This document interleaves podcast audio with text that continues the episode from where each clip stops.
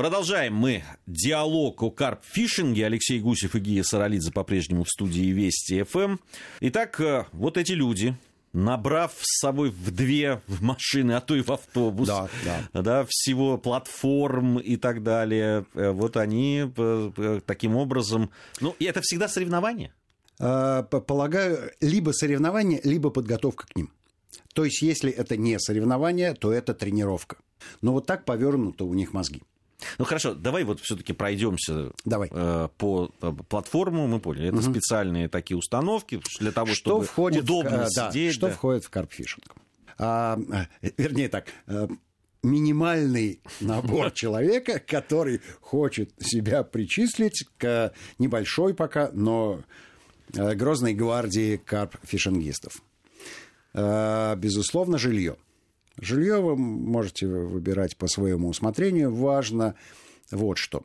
Находясь три ночи и три дня, а может быть и больше на водоеме, надо понимать, что это время делится на время активное и время пассивное. Вернее, не пассивное, а время для отдыха.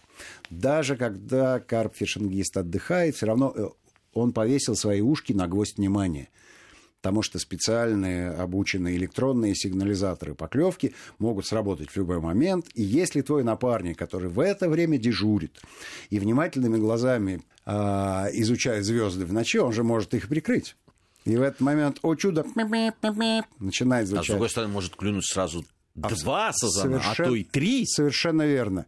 И тут, конечно, ты должен подхватиться с своей удобной койки и быть во всеоружии. А, разобраться в ночной ситуации, не промахнуться мимо спиннинга и попытаться вытащить очередной трофей на берег. То есть это такое боевое дежурство. Да, есть казарма, где все спят и отдыхают, а есть э, боевой пост, караул, наряд. Ты приходишь туда и будь добр, всегда, всегда быть на чеку. Естественно, удилища непростые. А удилища серьезные, они, как правило, в районе 5 метров длиной. Там есть и 4,70, и 5,20. Э, метают ребята наживку и насадку на расстояние от 70 до 120 метров. Почему-то почему-то на меньших дистанциях им неинтересно ловить карпа. Они считают, что серьезные экземпляры ровно там и крутятся. Ну, понятно, да, что если у тебя есть какая-нибудь да, да, спортивная машина, то ты не будешь ездить со скоростью 45 км в час. Скажи, Тебе они, обязательно надо нажать на гашетку Они перед дунуть. тем, как э, вот ловить, они изучают водоем там с помощью холота какого-нибудь? А, есть, есть, есть у них приблуды, это, это, это тоже входит в арсенал. Ну, а, есть э, уже всем давно известная э, такая лодочка. Лодочки, да. Да, радиоуправляемая, которая э, изначально была придумана для того, чтобы кормить рыбу. Э, безусловно, к ней приделывается эхолот, проблем никаких. Раньше были проблемы до появления Wi-Fi и получения устойчивого сигнала, но э, эхолот работал на длину шнура. И, и паяли такие шнуры по 50, по 60 метров для того, чтобы понять, что происходит на акватории. Если честно, да, не знаю, слушают нас карпятники. Скорее всего, они сейчас на акватории готовятся. Карп приходит туда, где его кормят. Нет у него стоянок. Э, исключение составляет сазан на Нижней Волге, и то в холодное время года. В летнее время года и сазан на Нижней Волге не тусится по сазаньим ямам, а болтается по всей акватории в поисках пищи. Вот понравилась ему перловец, он будет ее ковырять. Понравилась ему прикормка, которую насыпали. Он, ну, э, теплая вода, естественно, провоцирует активность рыбы, и она перемещается по акватории. Поэтому я думаю, что дистанция, на которую пытаются забросить свои снасти карпятники, связана прежде всего с тем, что они считают, что карп рыба осторожна, и в этом, конечно, у них чудовищное заблуждение, но это как религия. Вот им сказали, что так. Они верят. Хорошо, пойдем Ради дальше. Бога. Так, такие вот у них, значит, удочки. Но удочка есть, и хочется ее забросить подальше. Делают они это виртуозно. То есть э, реально хорошо обученный человек кидает там у них грузило по 150, по 200 граммов, а то и больше, в одно и то же место на расстоянии 100 метров с точностью, ну, плюс-минус метр. Понимаешь, да? Плюс-минус метр. То есть это, это, это выдающийся результат. Просто вот Кастинг прям. Абсолютно верно, но на таких дистанциях. Да? Молодцы, молодцы, э, вызывает восхищение. Естественно, э, крайне важно, что у них находится на том конце туго натянутой лески.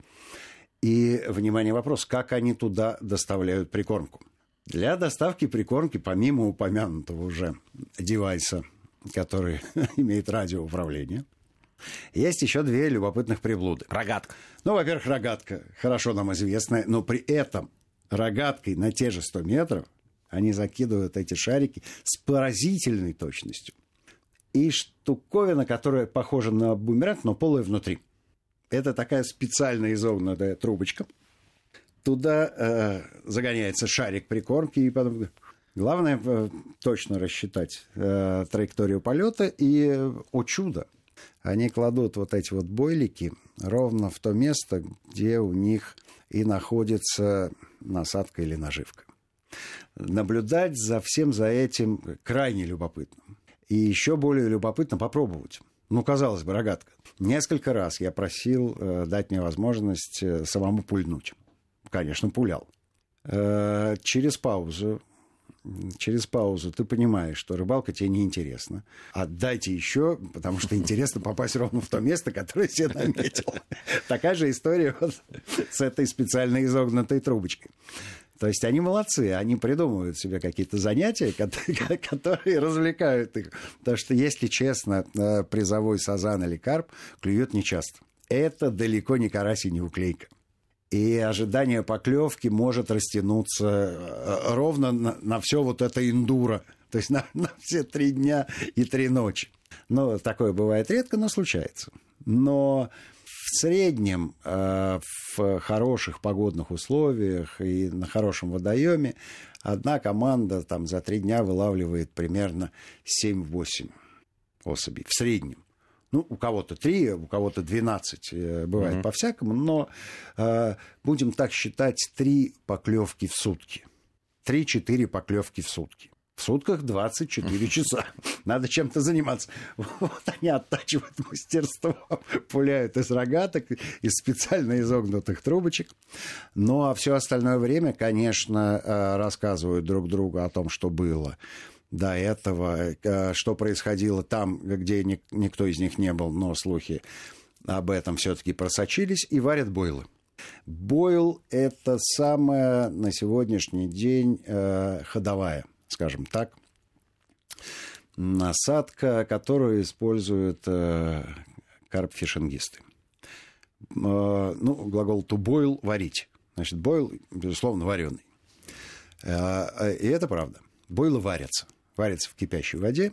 И количество этих бойлов, э, я не имею в виду, э, это, ну, как пельмени, да, сварить можно сколько угодно, а количество разных вариантов, из чего бойла варится, не подается описанию. То есть их даже больше, чем э, мушек, которые вяжут на хлостовики и потом коллекционируют их у себя э, в специальных там трофейных комнатах. Бойлы – это фантазия. Бойлы есть с самыми разными вкусами, с самыми разными ароматами. При этом ароматы – это смесь ароматов. Туда можно добавить и чеснок, и клубнику, и тути-фрути, и керосин, и что угодно. И что угодно. Единственное, что у бойлов э, стандартное и традиционное, это диаметр. Это как раз диаметр той трубочки, в которую они потом помещаются для того, чтобы прикормить. А есть бойлы специально прикормочные, в которых не так много э, вещества, которое насыщает рыбу, как много запаха. Запах. Чтобы не наедалось, а Абсолютно а просто... верно, да. А есть бойл рабочий, где вот от которых рыба отказаться не может. И, и ну, в общем, это целая история. Любопытно, что бойлы не цепляются на крючок. Да, они привязываются. Совершенно верно. Совершенно верно. Крючок э, совершенно свободно. Э, находится выше бойла. А от крючка отходит специальная ниточка, на которую бойл надевается, и там есть фиксатор, а ниточка это петелечка. Угу. И такая маленький так, обломочек кусочки, да, фиксатор. Фиксатор этого бойла, потому что что происходит? Бывают два, два вида поклевок. А, как известно, что карп, что сазан, ну, они родственники, да, один, но как свинья и кабан. Они э, проверяют в, все, все, что они находят, на предмет съедобности. Соответственно, то, что съедобно, проглатывают, а то, что несъедобно, выбрасывают за жаберные крышки. Соответственно, если бойл она проглатывает, то крючок у вас оказывается либо за жаберной крышкой, либо в мягкой части губы.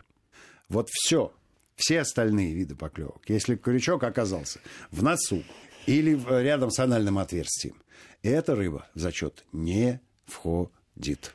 Вон а как. Слушай, Вон ну, у нас еще, мне кажется, на 6 программ осталось информации про... Но мы же вернемся, это любопытная история. Но, мы к сожалению, время этой программы Счастью подошло для карпов и сазанов. Алексей Гусев и Гия Саралидзе были в студии Вести ФМ. Это «Диалоги о рыбалке». Совсем скоро мы с вами, друзья наши, встретимся. Всем ни хвоста, ни чешуй.